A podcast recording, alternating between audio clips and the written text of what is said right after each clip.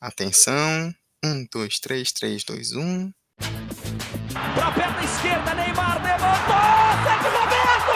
Minha Nossa Senhora! O impossível aconteceu, meu Deus do céu! Cruzou pra Paulinho, entrou na área, vai fazendo o domínio da bola, fez, botou no terreno, parou, prendeu, driblou o back, rolou pra trás, o Hernani, por Enis, emendou, guardou, é campeão! Pirlo, Pirlo, ancora Pirlo di tetto, tiro, gol! O James Milner na linha de fundo, cruzou na segunda trave, olha o gol do Lovren, gol! Que é sua, Tafarel, partiu, bateu, acabou, acabou,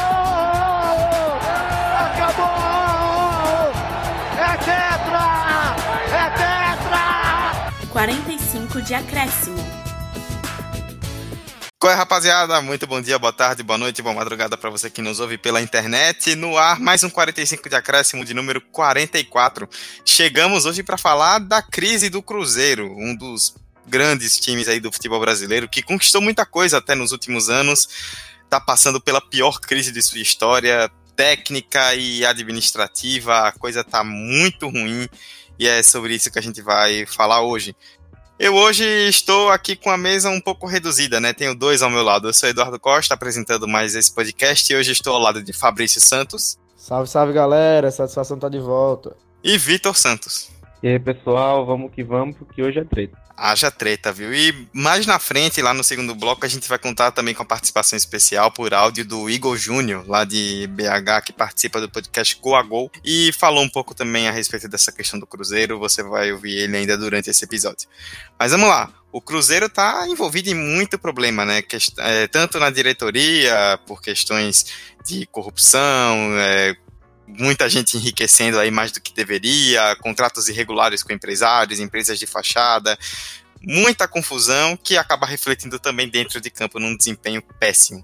Vamos dividir certinho para a gente comentar de maneira mais direcionada. Primeiro vamos falar da diretoria, dos problemas administrativos e depois, no segundo bloco, vamos falar do campo, né, de como isso reflete nas quatro linhas. Então vamos lá começar o debate e falar da crise do Cruzeiro. Primeiro tempo. Bom, vamos lá então, né? Tudo parecia bem no Cruzeiro. Quer dizer, a coisa já estava ali feia lá dentro e tal, mas pro mundo tudo parecia bem. Até uma bela noite de domingo 26 de maio de 2019, quando o Fantástico da TV Globo é, mostrou uma reportagem do, da Gabriela Moreira e do Rodrigo Capello, muito boa, inclusive já foi indicada aqui nesse podcast, eles tiveram acesso a documentos internos do clube e mostraram que a diretoria do Cruzeiro estava envolvida em suspeitas de lavagem de dinheiro, uso de empresas de fachada e até na venda de direitos de um menor. É, para citar um exemplo, por exemplo, da denúncia mais grave. Um exemplo, por exemplo, é ótimo, né? Mas da denúncia mais grave que foi feita de um empréstimo de 2 milhões adquirido pelo Cruzeiro com um empresário chamado Cristiano Richard dos Santos Machado. Ele é sócio de firmas de locação de veículos e de equipamentos de proteção.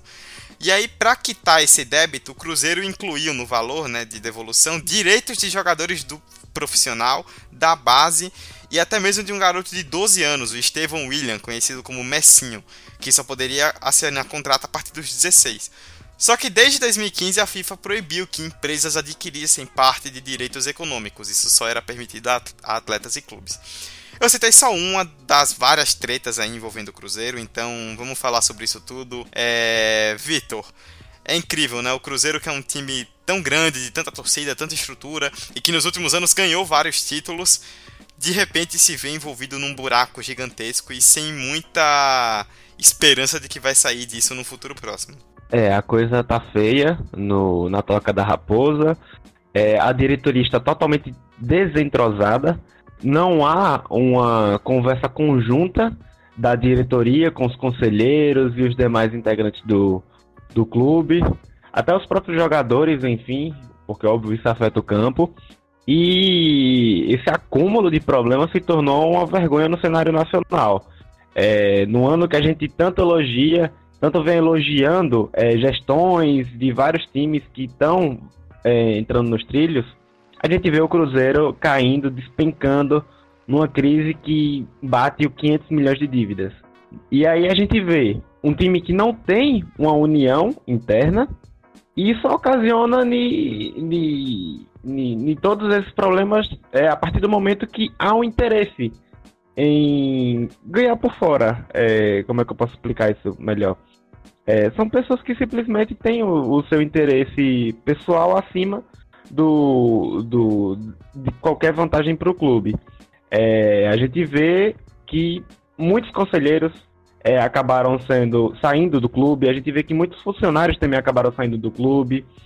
É, e aquela, aquela reportagem do Fantástico mostrou todo, todo drama. São documentos falsificados, são, é lavagem de dinheiro, e aí o cenário fica muito tenso.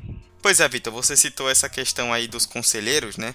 Eu vou dar, por exemplo, aqui o nome que um dos nomes que foi citado pela reportagem do Fantástico, do Luiz Cláudio Freitas Rocha, que é o Chedinho, que tem uma empresa que recebeu pagamentos do clube, né? Ou seja, conselheiros com vínculos aí por fora com o clube, a coisa realmente chega nesse nível. E aí, obviamente, isso acaba respingando em grandes nomes ali da diretoria, nomes centrais do trabalho do Cruzeiro, principalmente em três que estão bastante envolvidos aí, que não estão nem um pouco isentos dessa situação. O presidente, que é o Wagner Pires de Sá, o vice-presidente Tair Machado, que tem um históricozinho aí bem nebuloso também, e o Sérgio Nonato, diretor do clube. Esses são os três que estão mais envolvidos aí. Daqui a pouco a gente cita um pouco do que é que está acontecendo exatamente com eles. Ou seja, não se salva ninguém, né? Desde conselheiros até o mais alto cargo administrativo, tá todo mundo envolvido nessa lama. E aí, Dudu, a gente tem do, dois lados. A gente tem um lado que um grupo com mais de 100 conselheiros que já se manifestou, já divulgou uma nota pedindo transparência da direção. E do outro lado a gente tem, como a gente pode dizer, é, o lado dos apoiadores do, da direção, do lado dos apoiadores do Itaí Machado. E o próprio Itaí já, já acabou saindo notícias de que ele critica, criticou muito esses conselheiros que mostraram toda a verdade, toda a situação do Cruzeiro para o Fantástico. Saiu uma notícia do, no site Super Esportes, falando que o Itaí chamou dos, desses conselheiros que é, mostram a realidade, que falaram com, com a equipe do Fantástico, chamaram esses conselheiros como o câncer do time. É, então aí a gente vê claramente uma disputa de, de, de forças, né? Uma disputa de um grupo que é, até então se mostra contrário a, a essa gestão que até agora só vem afundando o clube, e do outro lado, uma gestão que fala que está tentando resolver, fala que se fecha as portas quando a imprensa tenta falar alguma coisa, é, passa vergonha em coletiva de imprensa, ameaçando jornalista e se fechando totalmente, sempre se negando e sempre fugindo das perguntas. E aí fica difícil a gente, a gente conseguir defender alguém nesse bolo, porque o vice-presidente que fica ameaçando o jornalista, o vice-presidente que fica criticando os outros conselheiros, que tenta mostrar uma, uma alternativa para essa crise, é, a perspectiva é que isso vai durar muito tempo ainda e que não há uma, um, um bom futuro pela frente do time. Então, como vocês mesmos já, já citaram, a situação do clube fica difícil de ser resolvida, mesmo conseguindo ganhar algumas coisas dentro do campo, porque os conselheiros, as pessoas que regem o Cruzeiro hoje em dia, elas aparentemente elas não estão muito preocupadas em resolver essa situação. Porque a gente vê, a gente sabe que não começou no início do ano essa crise do Cruzeiro. É algo que já se arrasta de algum tempo. E a gente, muita gente já falava, o Cruzeiro em algum momento ele vai pagar. Essa conta ela vai chegar. O Cruzeiro montou no ano passado, se eu, não um time que ele tinha duas opções por posição. Podiam não ser jogadores espetaculares, mas o Cruzeiro teve dois jogadores por posição, sendo que não tinha dinheiro em caixa. Ganhava o dinheiro da Copa do Brasil, mas ele só fazia repor um buraco que já estava crescendo. E aí, a partir do momento que você faz o planejamento da temporada em cima de lucro que você vai ter nas competições, tipo, chegar em tal fase da Libertadores, chegar em tal fase da Copa do Brasil, ficar em tal posição do Campeonato Brasileiro, isso já mostra um erro grave de planejamento. Porque você não pode ter um planejamento de um dinheiro que você não tem ainda. Esse planejamento ele tem que ser do que você vai ganhar de fato. o valor mínimo que você vai conseguir em cima dessas competições tem que ser o que, o que rege o planejamento e não ficar esperando que o clube sempre consiga todos os anos ganhar uma competição que pague bem para resolver os problemas. E ainda assim esse dinheiro não é suficiente. Então a gente vê aí o Itaí, que em Minas muito se fala que ele foi o responsável por falir o Ipatinga, né, o finado Ipatinga, e agora com todo esse, problema aí no Cruzeiro, tá afastado, já teve até processo judicial pedindo pela volta dele, então a gente percebe que nem todo mundo tá. Eu não sei se a, se a expressão certa seria dizer tá se comportando clube, mas ação, as ações corretas, por muito tempo, não foram tomadas.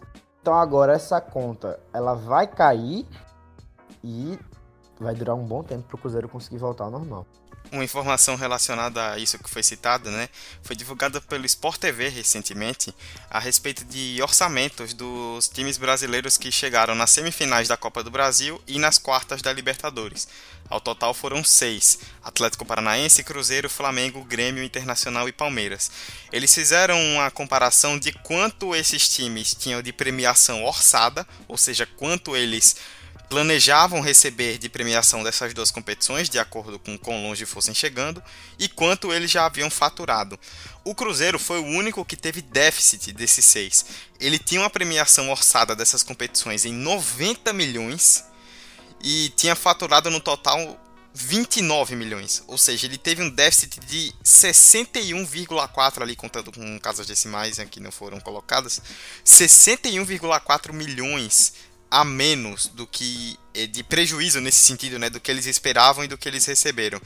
E aí, Vitor, vai muito disso do que Fabrício falou, né? É uma cartilha que times grandes meio que seguem quando se colocam nessas situações muito ruins financeiramente, né? Gastam mais do que devem, montam elencos muito fortes, é, planejam receber um dinheiro que no fim das contas não entra, e aí se vê em maus lençóis, ainda mais somando-se, nesse caso do Cruzeiro, as questões da corrupção, né? Não tinha como dar outra. É, o Cruzeiro sempre, sempre se mostrou ter essa fragilidade financeira. E as últimas conquistas do, do clube foram fundamentais para elevar o patamar do time. Em 2013 e 14, quando foi campeão brasileiro, logo, logo não conseguiu segurar. E em 2016, o, o, diretor de futebol na época, o Thiago Escuro, ele anunciou a saída do, da, do Cruzeiro, dizendo que não seria no Cruzeiro, no Cruzeiro que ele evoluiria na carreira. Ou seja, já havia essa perspectiva interna de que o clube não tinha nenhum sustento fora as premiações do futebol, fora o que vinha é, acontecendo dentro de campo. E naquele ano foi até o ano que o Cruzeiro ficou é, em uma das suas piores posições né, no, nos pontos corridos no primeiro turno. E logo depois chegou o Mano e acabou recuperando. E logo na sequência vieram, veio o bicampeonato da Copa do Brasil. E aí de novo, mais poeira para esconder toda a problemática. Só que aí nesse ano acabou. É, de novo o Cruzeiro se, é, perdeu jogadores importantes do título, é, vendeu até com a intenção de conseguir tapar o buraco da crise financeira. Só que aí o, o buraco era mais fundo e acabou acontecendo essas atrocidades de, na gestão. Né? É um negócio absurdo porque a gente vê até contratos irregulares com um jogador menor de idade. O jogador de 11 anos, é, Cristiano Richard, isso vai totalmente contra o Estatuto da Criança, vai totalmente contra, contra vai totalmente contra as leis da FIFA, é, a Lei Pelé, e fora os acordos com empresa fantasma, e isso mostra total falta de profissionalismo dessa gestão, que acabou vendo a, a besteira, o, o problema na frente e basicamente se desesperou, e aí não, não deu outra a não ser é, cair o pano. E a gente vê nessas questões administrativas, né? Muitos dirigentes que já estão há anos e anos e anos no futebol, que têm muitos negócios por fora também, que são conhecidos por várias questões polêmicas, né, dentro e fora de campo.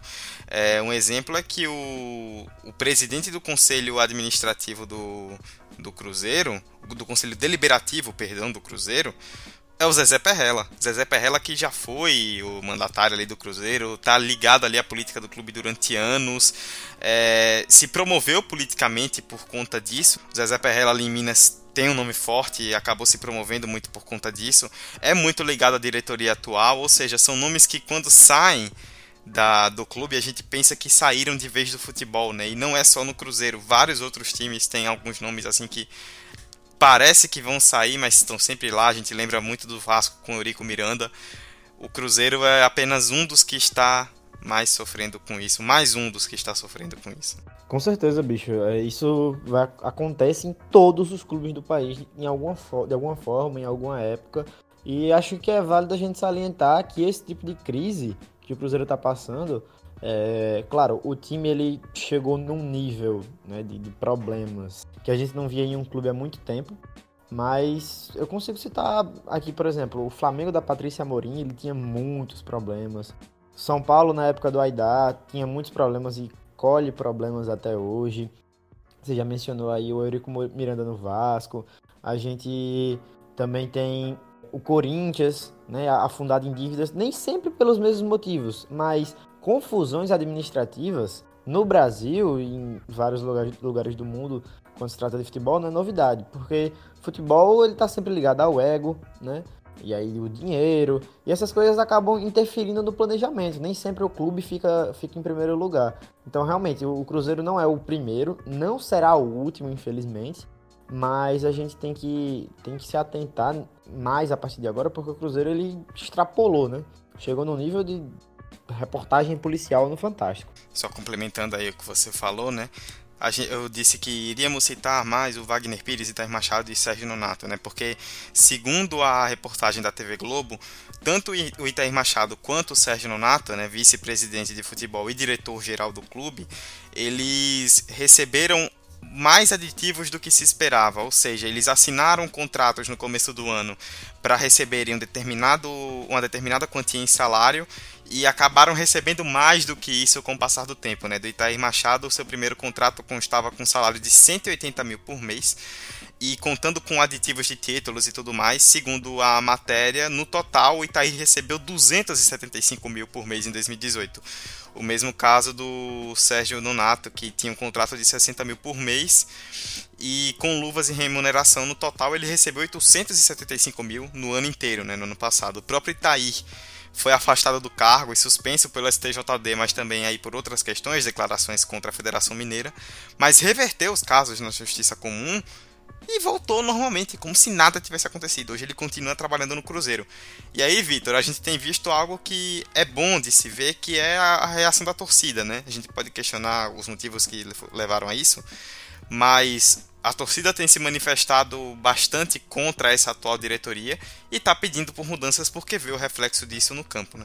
É, a gente vê uma massa de torcedores protestando, já houve protestos na, na, na Toca da Raposa, já vai ter intervenção da polícia por conta desses protestos e e esses protestos é fundamental para porque o torcedor quer ver o time nos trilhos, o torcedor quer ver o time andando bem e o Cruzeiro aparentava andar bem. É, aí quando o torcedor vê que seu time vai para manchete policial, acontece isso. E é interessante a gente ver a criação das hashtags no Twitter, em todas as redes sociais, de, tanto de torcidas organizadas como do torcedor independente. E a gente vê que esse protesto vai além de Minas Gerais. É, há torcedores pedindo protesto nacionalmente, já houve protesto de, é, fora de Minas e até internacional. Já, é, a galera postando no Instagram, chamando, convocando a torcida para mostrar, balançar, porque a gente vive num, num país que, como eu falei, há exemplos de gestão mas também há times que estão numa crise absurda. A gente vê o caso do, do Figueirense agora. E aí o torcedor do Cruzeiro olha para isso e fala: Não, peraí, eu não quero ver meu time entrando em falência. E aí movimenta toda essa massa e a torcida do Cruzeiro é, é conhecida como ser a, a maior torcida fora o Polo Rio-São Paulo, né? É, realmente, é, essa questão da, das torcidas vai ser sempre um, um ponto delicado, mas é, é interessante a gente ver que as reações, independente do clube que passa por isso, elas acabam sendo as mesmas. Porque no final da conta, vai dirigente, vem dirigente, vai jogador, vem jogador, mas quem sempre fica é o torcedor, né? Quem sempre fica é a paixão do torcedor. Por mais que exista jogador que torce pro clube, dirigente que tá ali primordialmente porque torce pro clube, mas quando o assunto é dinheiro, quando o assunto envolve coisas que não mais só a paixão e o sentimento, né? Não dá para inserir esse tipo de pessoa no mesmo âmbito que, que os torcedores, né? Então, é muito importante que a torcida do Cruzeiro se manifeste, esteja apoiando o time como ela tá, né? A gente tá vendo mesmo o Cruzeiro nessa má fase. O Mineirão tem tido ótimos públicos. Acredite no, no processo que ainda pode acontecer esse ano, que é a evolução do time na mão do Rogério Ceni e é torcer, né? Que a, os desejos do, do torcedor e quem cuide do Cruzeiro daqui para frente sejam pessoas responsáveis e que deem para o torcedor o que ele realmente merece. Porque não vai acontecer de todo ano o mesmo time ganhar. Né? Mas acho que a situação mais justa mesmo é todos os clubes terem uma estabilidade, né? mesmo que ela seja mínima. Exatamente. Só para a gente encerrar esse primeiro bloco com mais uma, de, uma situação envolvendo o Cruzeiro, né? A gente foi citando aí durante o bloco para poder distribuir bem, é a respeito da venda do Arrascaeta para o Flamengo, né? O Flamengo comprou 50% dos direitos econômicos que o Cruzeiro tinha do Arrascaeta. O pagamento acertado foi de 51 milhões de reais divididos em três parcelas. A segunda parcela, que era equivalente a 10 milhões 642 mil, foi paga pelo Flamengo, mas não caiu nos cofres do Cruzeiro, porque foi congelada pela justiça em uma execução da Fazenda. Ou seja, é dinheiro sendo congelado, é dirigente envolvido em falcatrua, é gente ganhando mais do que deveria e no fim das contas quem sofre é o time. Sobre isso que nós vamos falar na segunda parte, né? Isso tudo reflete, não tem como não refletir dentro de campo.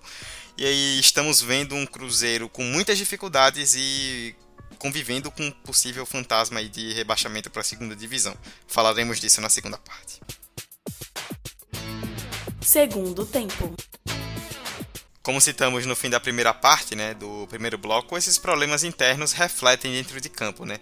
Problemas ali no elenco, troca de treinador, dificuldade para o time se encontrar dentro de campo, muita pressão da torcida e isso só podia se refletir em um desempenho péssimo dentro das quatro linhas. O Cruzeiro terminou o primeiro turno do Campeonato Brasileiro agora recentemente com 18 pontos.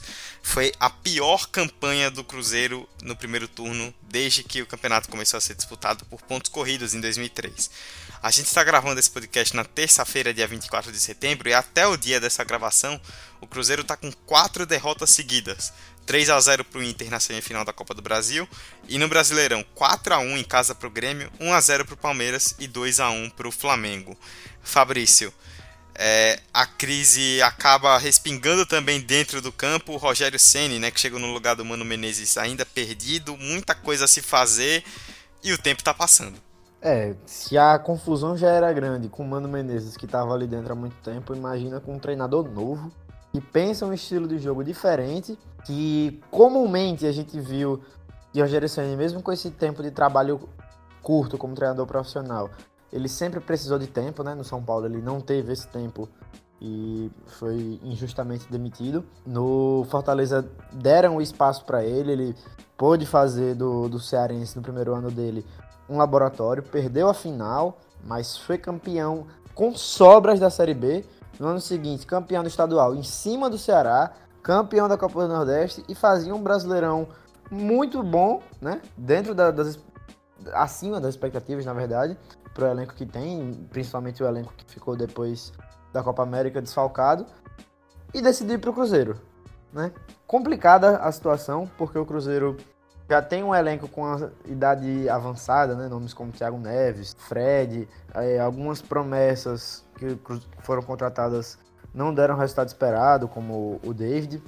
Então, a gente vê a gente vê o Cruzeiro nessa situação complicada onde tudo acaba deixando a situação pior. Porque se a gente já tem uma diretoria que antes já, já era um problema e um time que em campo já era um problema, Agora ainda tem a questão do treinador também ser um problema, pelo desgaste com alguns jogadores do elenco. Então fica difícil a situação. A gente olha e fica pensando, em que momento isso vai poder melhorar? Porque tem problema em todo canto, ninguém mais está blindado. Todo mundo tem um dedo apontado por ter feito algo errado. Então, a situação do Cruzeiro é muito complicada. Fica difícil a gente até apontar um culpado. É, e o Rogério Ceni tá pisando em ovos, porque logo depois da eliminação na Copa do Brasil, que ele não teve culpa alguma, porque foi o primeiro jogo que ele teve com o time, e o Mano deixou o time numa situação muito difícil de classificação, ele já foi criticado por mudar totalmente o estilo de jogo. E, velho, o treinador chegou agora, não tem o que você falar dele, ele tá conhecendo, ele tem que testar coisas. E a todo momento ele vai estar tá sendo criticado, então não vai ser um clima nada fácil pro Rogério. É, por mais que ele seja novo no, na profissão de treinador, ele já é um cara que tem muita cabeça, ele já é um cara que entende muito bem de vestiário. Então isso vai conta muito para sua experiência e para como lidar diante dessa crise. E eu acho isso um ponto muito positivo para ele saber lidar com esse time. E o que eu acho que, é, por mais que seja um, uma crise absurda, eu vejo uma alternativa boa para o Cruzeiro. O Cruzeiro tem elenco. O Cruzeiro tem como o Rogério Ceni é, criar o seu estilo, ter esse seu tempo. Bom, não tanto tempo porque o time está lutando contra o rebaixamento, mas criar é, um padrão de jogo rápido para conseguir fugir dessa zona de rebaixamento ao menos e para não fugir do de uma série B para não terminar o ano pior do que já está. Então, para a mim, ao menos, na minha opinião, fica a expectativa de um Cruzeiro melhor nos próximos jogos, até porque o Cruzeiro tem contratou o Pedro Rocha, o Cruzeiro contratou o Rodriguinho, mas está contundido, mas é um jogador importante para o elenco. É, e isso também é um outro, outro fator negativo que pesou muito em campo. E uma coisa só interessante que eu gostaria de pontuar é o peso que essa crise tem dentro de campo. Pessoas de dentro mesmo. O ex-conselheiro Anísio Ciscoto que falou que o que está acontecendo dentro dos bastidores reflete dentro de campo. E isso aconteceu de fato. O Cruzeiro começou o ano muito bem com o Mano Menezes. O Cruzeiro começou o ano é, como o time invicto no ano. É, e logo depois acabou despencando. É, logo depois de ter todo, todo essa, esse, esse cenário, essa crise é, exposta. E isso de forma certeza, de maneira certa que isso influencia na cabeça dos jogadores. Então acho que o Rogério vai ter muito trabalho, mas o Rogério tem boas cartas na manga. Pois é, é dois jogadores, inclusive quando eu estava lendo sobre essa pauta, né? Dois jogadores que passaram recentemente pelo Cruzeiro, o William, William Bigode, que hoje joga no Palmeiras, e o Rafael Sobis, que hoje no Internacional, comentaram, né, dizendo que não só falando sobre isso, né, que essa crise obviamente se reflete em campo, mas que principalmente no caso do William, né, deixou claro que não se surpreendeu muito, né, quando viu todas essas notícias. Então já não é algo que vem de agora. O próprio Sobis ele protocolou uma ação trabalhista contra o Cruzeiro por não ter recebido parte de um acordo que foi fechado quando ele rescindiu o contrato com o clube. E ele está pedindo pouco mais de 4 milhões de reais na justiça. Então ainda tem isso.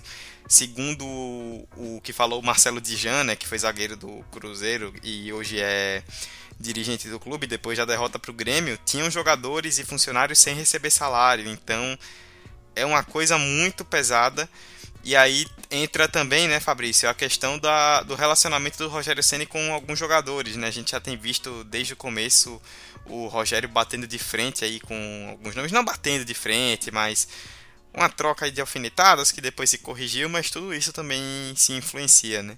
Cara, é, o que eu acho que a gente precisa, precisa parar para pensar, até retomando um pouco no meu último comentário, é que é um casamento que ele não deveria ter acontecido. Né? O Rogério Senna não deveria ter saído do Fortaleza. Por mais que, segundo algumas pessoas de lá de dentro, já houvesse alguma rusga ali entre o Rogério Senna e a, diretoria, porque ele estaria descontente com os reforços que tinham, ou com os jogadores que tinham ido embora, pela ausência de reforços e porque, por querer mais competitividade. Óbvio que quando chegasse um clube do tamanho do Cruzeiro, com o elenco que o Cruzeiro tem, que por mais que exista limitações, é um bom elenco frente a muitos do Brasileirão, ele ia ficar seduzido. Mas creio eu que esse casamento não deveria ter acontecido pelo fato de Rogério Ceni ser um cara muito duro, né? Ele é, não à toa já tem esses problemas aí com o Thiago Neves. É, ele é um cara que ele acredita na, na, naquela coisa, ele vai persistir naquela coisa até dar certo ou até dar muito errado. Né? A gente está vendo um Cruzeiro que está evoluindo. Perdeu para o Flamengo, mas jogou bem. Só que o problema que o Cruzeiro passa, e não é só o Cruzeiro que passa. Atualmente, por exemplo, o São Paulo também está passando por isso. É, o Corinthians passa um pouco. É, times que no meio da temporada ainda precisam fazer testes. Né? E isso aí é um problema não só do Cruzeiro em crise, é um problema até de times que têm dinheiro. Né? Que se as peças que chegam não resolvem, tem que ficar fazendo testes durante o campeonato, que teoricamente é o mais importante que é o Brasileirão, até dar certo. Então você vê um elenco que não corresponde, né? Jogadores como Thiago Neves, Edilson sendo duramente criticados pela torcida, porque torcedores falam que eles andam em campo e etc. É, o Fred vinha fazendo bons gols, mas aí o Rogério Senna em alguns jogos prefere usar o Pedro Rocha.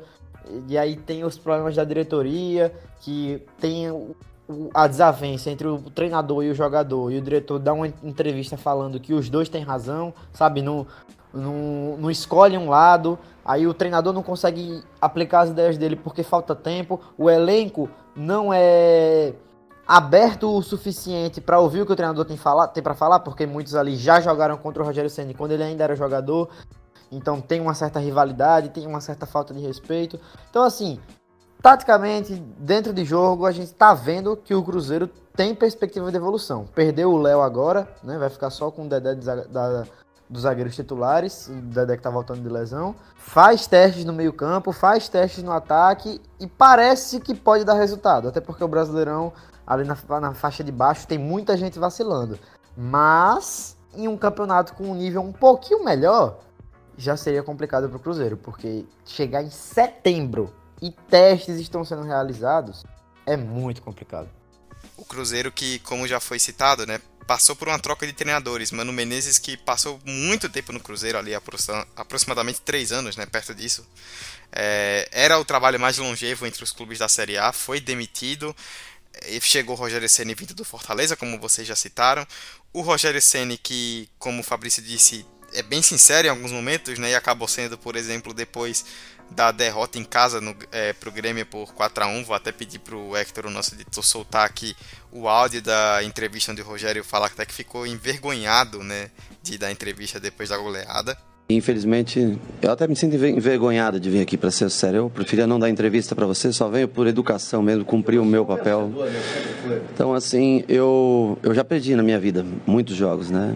Mas existem maneiras e maneiras que você ser derrotado, né? Então, assim, eu também não.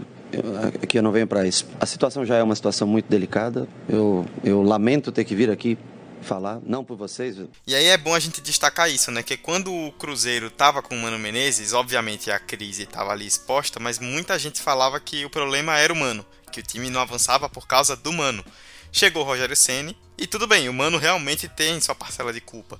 Mas aí o Rogério chega, por exemplo, ganhando do líder do campeonato na época, o Santos em casa, jogando bem, e mostra para a torcida, ah, agora vai para frente. E aí de repente a coisa emperra, ou seja, o treinador tá tentando, mas não dá para colocar na conta do Rogério, assim como não dá para colocar apenas na conta do Mano toda essa situação que o Cruzeiro vive que reflete no campo. É, um dos cenários mais comuns que a gente vê aqui no futebol brasileiro é se tá em crise, aponta o dedo para o técnico. O Mano tem, tem sua parcela de culpa, talvez, para esse primeiro turno horrível, o pior primeiro turno da história do Cruzeiro nos pontos corridos, do Brasileirão, mas eu não enxergo o Mano como o culpado principal. É, o Cruzeiro foi o Mano que deu o bicampeonato da Copa do Brasil, foi o Mano que conseguiu fazer desse time ser e apresentar um no seu estilo de jogo mesmo, independente se for bonito ou feio, permanecer num início de campeonato muito bom. Mas uh, foi também o Mano que estava lá no, no comandando o time quando o time entrou na crise agora.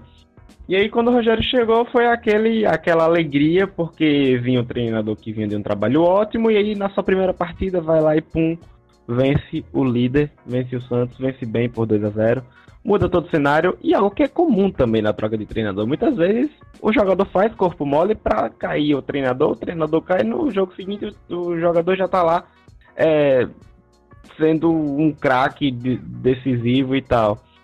E agora fica a missão de Rogério ter uma consistência e saber administrar o elenco. É, troca de treinador nunca é boa. Nunca é boa e eu tenho isso na minha cabeça. Eu nunca consegui enxergar algo positivo na troca de treinador. E no caso do Cruzeiro, nessa crise, piora tudo, porque você tinha um técnico que conhecia o que tinha lá dentro e traz um técnico totalmente por fora das coisas para tentar resolver. Só que muitas vezes o que ele quer tentar resolver, o, o, o jogador que já vinha com o corpo mole do, do outro cara não, não vai enxergar da mesma forma. Então, a missão pro, pro Rogério é uma missão impossível que talvez seja possível, porque, como eu falei, é, por mais que o Thiago Neves, por mais que o Fred, por mais que esses jogadores não estejam numa fase nada boa, são jogadores que têm sua experiência, são jogadores que um dia já jogaram e já mostraram um bom futebol pro Cruzeiro. E o Cruzeiro contratou bem esse ano. O Cruzeiro contratou o Pedro Rocha, o Cruzeiro contratou o Rodriguinho, o Cruzeiro tem o Dedé. E a partir do momento esses jogadores vão estar dispostos pro Rogério. E possivelmente ele vai saber o que fazer. Falta só saber se os jogadores querem fazer por onde salvar o ano do clube. Sim, sim. Então, relacionando a jogadores, vamos puxar para o nosso último tópico, né, aqui do nosso debate, porque o Cruzeiro, como a gente falou aí no primeiro bloco principalmente, por conta de todas essas questões financeiras, né, tá com a corda no pescoço por N problemas, então, o Cruzeiro ele tá ali brigando contra o rebaixamento, ele está correndo na verdade um risco sério de ser rebaixado no momento aqui da gravação, terça, 24 de setembro à noite. O Cruzeiro é o 18º com 18 pontos, é, faltando aí 18 rodadas para acabar o campeonato, tá ali correndo um grande risco. E pode se salvar, pode não se salvar. Mas, mesmo que ele se salve, ele já vai ter problemas ali de orçamento para 2020 por conta de todas essas questões. Provavelmente vai rolar ali uma limpa no elenco, né? Principalmente pelo que tem acontecido entre o Rogério e alguns jogadores. E aí o Cruzeiro pode encontrar dificuldades. Então, falando um pouco de futuro, Fabrício e Vitor. O que, é que a gente pode esperar do Cruzeiro não só para 2019 nessa briga contra o rebaixamento, mas também visando uma permanência ou uma possível queda? Cara, isso eu acho que a gente só vai conseguir responder com certeza mesmo quando a gente vê o parâmetro do time ali no final de novembro, né? Ou então no próprio final do campeonato, se essa briga pelo rebaixamento se arrastar até o fim dele. Mas acho que vai ser algo muito situacional, porque a depender do que aconteça com o Cruzeiro em campo e nos bastidores, Rogério Ceni pode não ficar, Muitos jogadores podem sair ou uma certa base pode ficar. A situação do time como um todo, ela é indefinida. A gente não, não consegue saber se o Cruzeiro vai escapar do rebaixamento de certeza, se o time vai evoluir na mão do Rogério, se o Rogério vai ter tempo, se ele vai ser demitido ou se vai pedir para sair. Então eu particularmente não consigo dizer um parâmetro, pelo menos pro ano que vem, mas ficando, né, ficando na, na, na primeira divisão, deixando o Rogério Senna trabalhar, eu creio que o Cruzeiro ano que vem vai fazer uma, uma campanha que, por exemplo, o Botafogo faz no atual ano. Fica ali no meio de tabela, ameaça subir um pouquinho, mas não sobe. Tem algumas chances nos mata-matas, mas incomodar mesmo, com tanta dívida, acho que vai ser difícil. A tendência é que o, o elenco se enfraqueça, né? Que reforços não apareçam, que cada vez a base seja mais utilizada como o Rogério Senna já está utilizando. Então é uma situação indefinida. Primeiro, o Cruzeiro tem que se preocupar em não ser rebaixado e tentar evoluir na mão de Rogério Senna.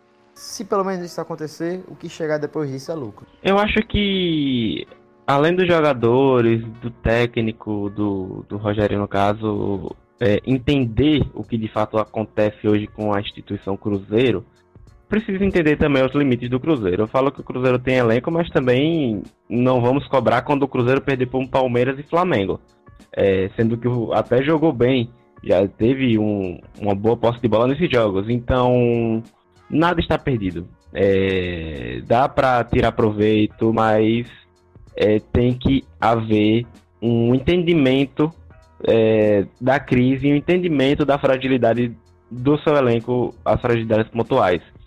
E o que, por que eu digo isso? Porque não adianta é, torcedor, não adianta diretoria, e não adianta um próprio discurso interno pedir do Cruzeiro mais do que o objetivo que é fugir do rebaixamento. Não adianta você colocar um Cruzeiro querendo que ele seja de novo o time que vai ser campeão, ou vai brigar por títulos, ou coisa do tipo. Esse ano o objetivo é fugir do rebaixamento. Ano que vem, é, tô com o Fabrício, é brigar pro meio de tabela. porque é uma reestruturação. O Cruzeiro despencou. O Cruzeiro estava no alto, conseguiu o título da Copa do Brasil e do nada ele despencou e basicamente perdeu tudo. Então é, é, é uma fase de reestruturação.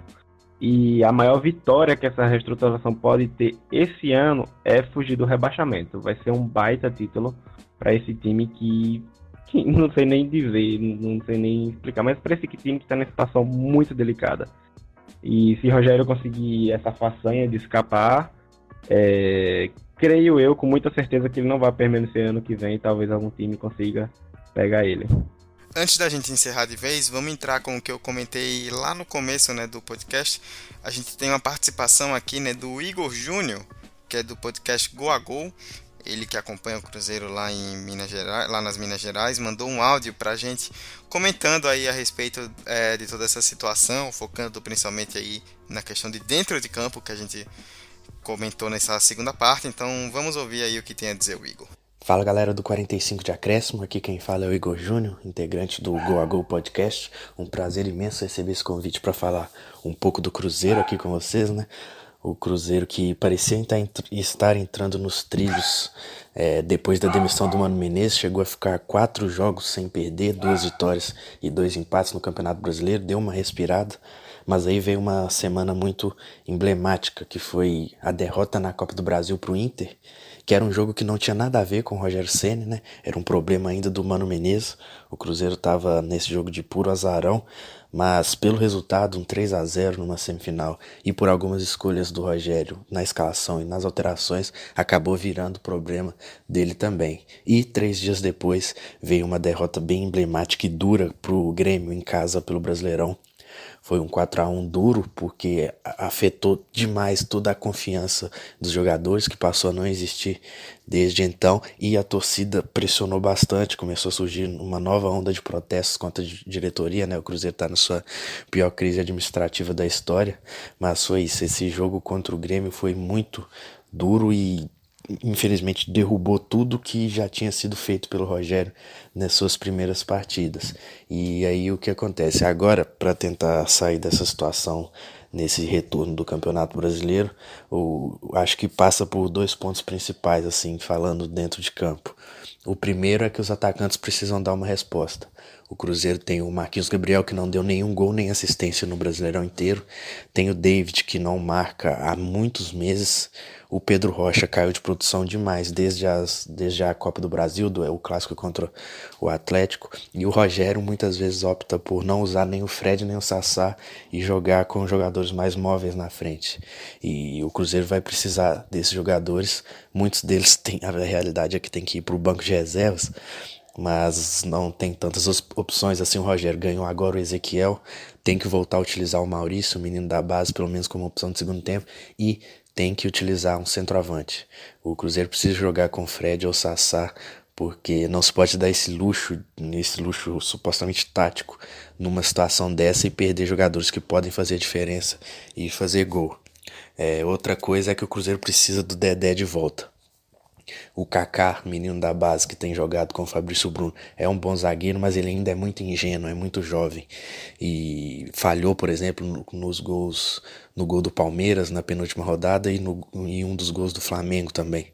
Então é isso. Esses são dois pontos chaves. Além de, claro, o Cruzeiro agora tem uma sequência aí que vai enfrentar quatro concorrentes diretos em cinco rodadas e tem que pontuar. Ainda não venceu fora de casa no Brasileirão, é nesse Brasileirão e soma mais de um ano se somar com o Brasileirão passado e parou de pontuar em casa nesses últimos jogos, mas ainda não é nada irreversível.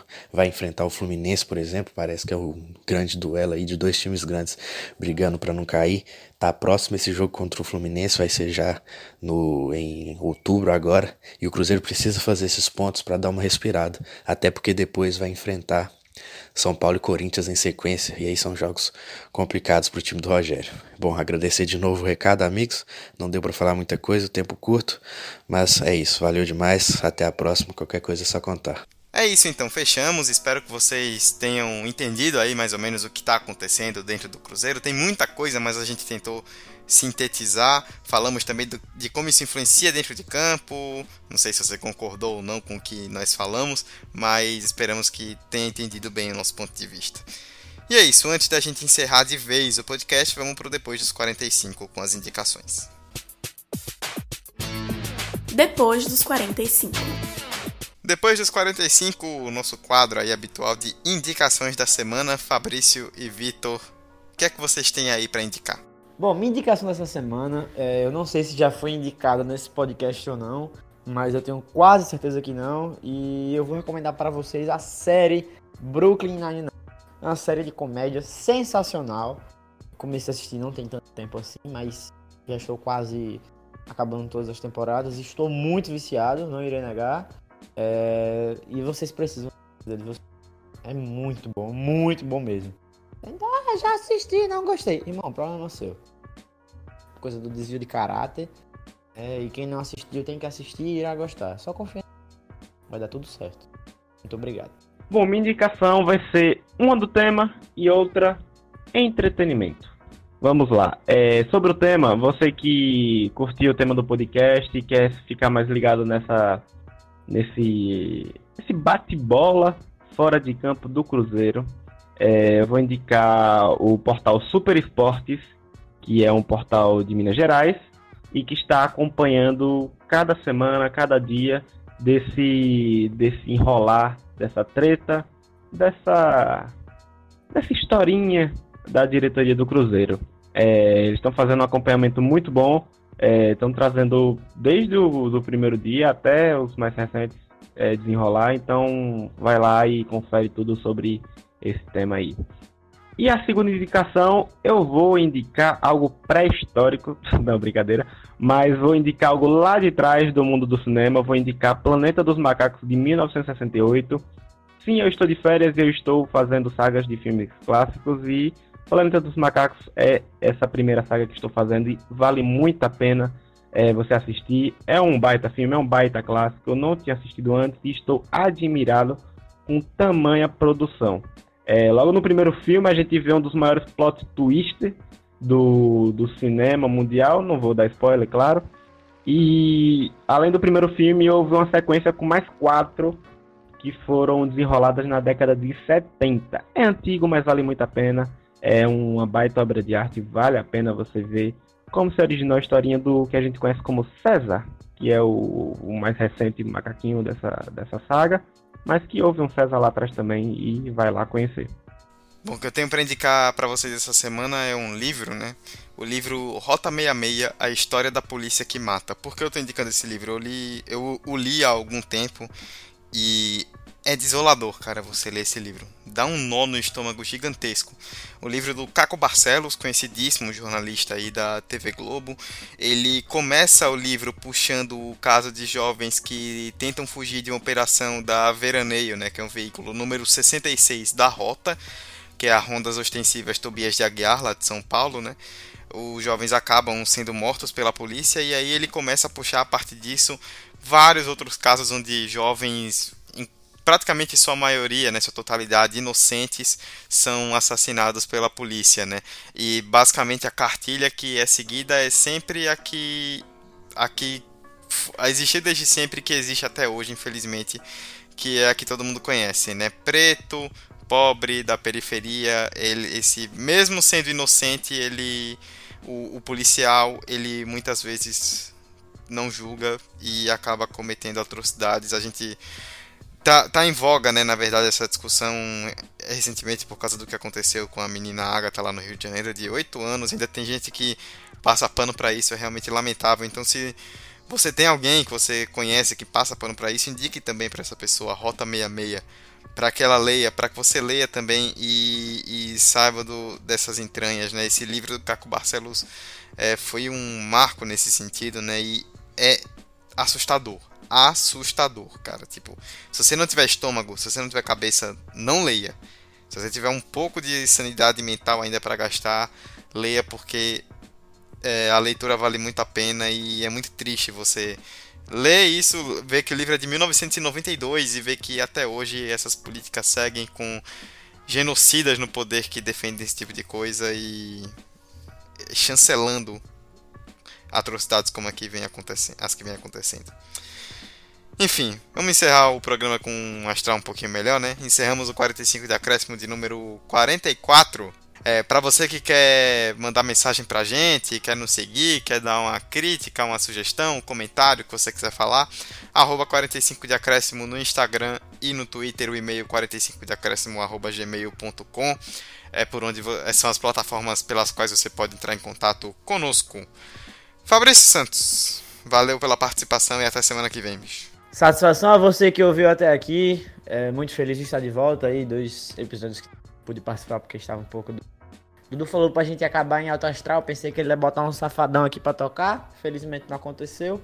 Mas muito obrigado aí pela audiência de sempre. Vocês são fantásticos. Uma satisfação fazer esse podcast com vocês. E é isso. Até a próxima. Vitor Santos. Valeuzão e até a próxima, bicho.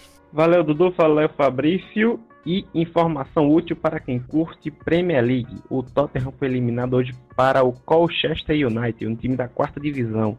Que é isso, gente. Acabei de ver estou chocada. Mas como eu sou torcedor do United, não tenho muita moral para falar nada e até o próximo episódio, galera. Valeu, falou. Eu fico realmente muito triste com a notícia dessas, viu? Muito, muito, muito triste. Estou consternado com a situação do Tottenham.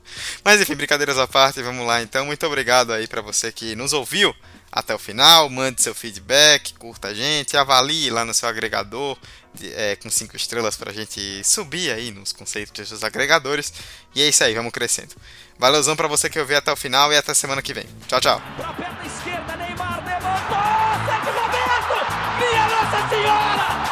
O impossível aconteceu, meu Deus do céu!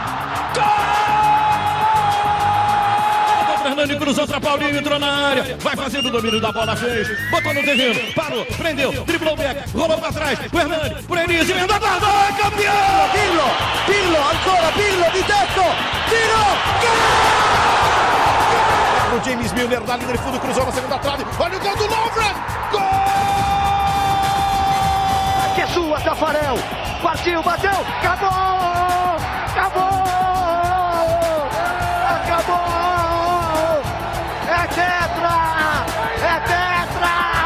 45 de acréscimo. Qual é, rapaziada? Muito bom dia, boa tarde, boa noite, boa madrugada para você que nos ouve pela internet. No ar, o 45 de acréscimo, edição de número 43. Ou oh, é 44. Bicho, eu me perco, eu me perco com tanto podcast já, velho. É 44, né? Véi, tem que trocar esse apresentador, na moral. Calma aí, velho. Pera aí, é 40. Pera, é 44. Vamos lá. Volta, volta, volta, volta tudo. Esse podcast foi editado por Hector Souza.